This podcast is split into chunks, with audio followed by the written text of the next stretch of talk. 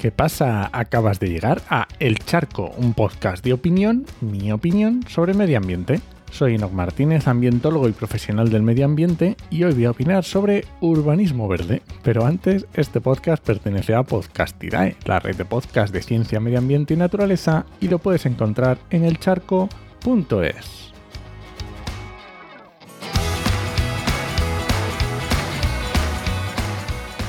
Hoy voy a intentar explicar cómo se diseña una ciudad teniendo en cuenta criterios ambientales. Hay que tener en cuenta que lo que voy a explicar cambia mucho de unos lugares a otros y a lo largo del tiempo. Quiero decir, que hace 10 años no se tenía en cuenta ni existían las mismas exigencias que se tienen ahora. Y esto es lo normal y lo deseable, añadiría yo porque cada vez tenemos más información sobre seguridad, sobre eficiencia, impactos ambientales y los requisitos cada vez son mayores. Y aunque esto hace que cada vez eh, sean más procesos más burocráticos y farragosos, sinceramente creo que el resultado merece la pena. Y la forma más sencilla de entenderlo es cuando pensamos en criterios de seguridad, por ejemplo, para un edificio. ¿Que el edificio tiene que estar preparado contra terremotos? Pues perfecto, si es necesario en esa zona, mm, pues genial. Y además del factor tiempo mencionaba el factor territorio, porque es obvio que no es lo mismo construir en Madrid que en Tokio. Pero es que vamos mucho más allá, porque no es lo mismo construir en A Coruña, donde hay que tener muy en cuenta, por ejemplo, el gas radón, que construir en Granada, donde hay que tener en cuenta los terremotos. Y me estoy poniendo en los extremos y hablando de seguridad, que es muy fácil de entenderlo, pero con criterios ambientales también ocurre. Y me parece bien que las competencias ambientales estén transferidas a las comunidades autónomas, porque cada territorio tiene sus peculiaridades y hacer reglas genéricas para todos pues es muy complicado. Piensa, por ejemplo, en los pueblos asturianos muy pequeños y muy desperdigados, o los que miran, si lo comparamos con los que miran al Mediterráneo.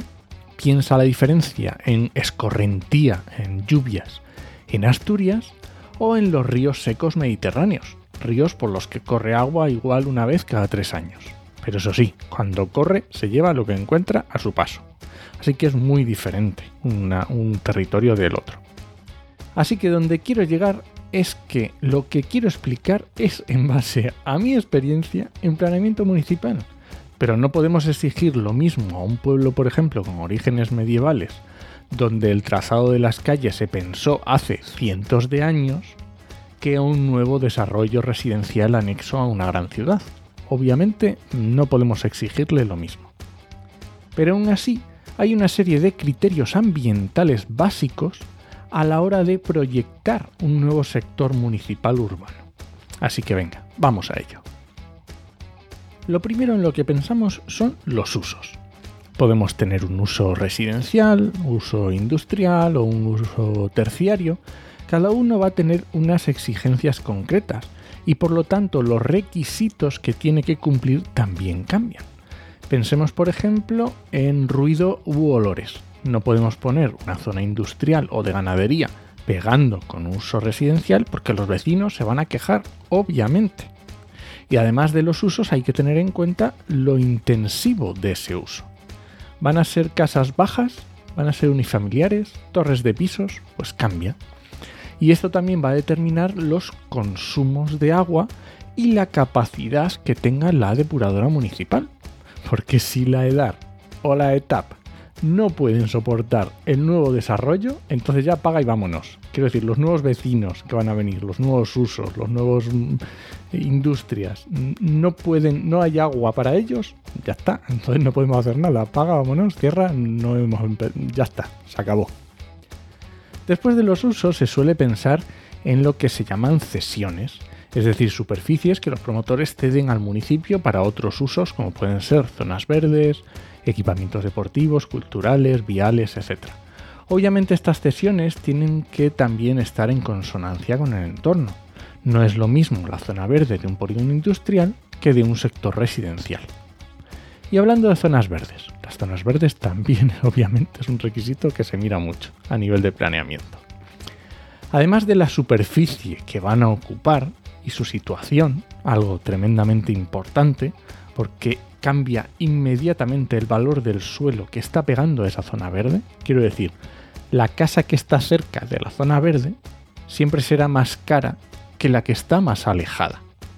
Luego hay que tener mucho cuidado cuando desde el planeamiento se planea, se plantea el cambio de zonas verdes, ya sea de situación, de posición, de tamaño, lo que sea, porque va a influir mucho en los alrededores. Y también hay que tener en cuenta cómo se va a regar esa zona verde. Y esto tiene que estar planificado desde el principio. Incluso las especies que va a tener. Al menos en el centro sur de la península ibérica cada vez se permite menos zonas verdes con césped o con plantas muy demandantes de riego. Y se exigen especies autóctonas. Y sí, esto va desde el planeamiento. Así que imagínate. Seguimos. El asolamiento. ¿Qué es esto? pues es cómo da el sol en las diferentes edificaciones. Porque hay que pensar muy bien la distribución de las manzanas, con los usos que va a tener en su interior. No debemos poner una zona verde encajada por edificios altos que no permitan crecer las raíces ni haya suficiente luz. Y dentro de las propias manzanas, la distribución de las parcelas. Porque no es lo mismo una casa orientada norte-sur que una orientada este-oeste. La diferencia es asarse en verano y morirse de frío en invierno. O sea que es fundamental. Y esto desgraciadamente mm, aún se ven desarrollos modernos donde no se ha tenido en cuenta. Y esa familia que vaya a vivir ahí, el desembolso de dinero que se va a tener que, que hacer en aire acondicionado y calefacción en invierno es brutal, dependiendo de la orientación. Más cosas, por ejemplo, la movilidad. Desde el principio tiene que estar diseñados los viales el ancho de los viales, si va a haber carril bici, si va a haber aparcamientos en los lados, el ancho de las aceras, porque las aceras tienen que tener en cuenta también el tamaño de los alcorques, ya sabes, los agujeros estos en las aceras donde se plantan árboles o plantas.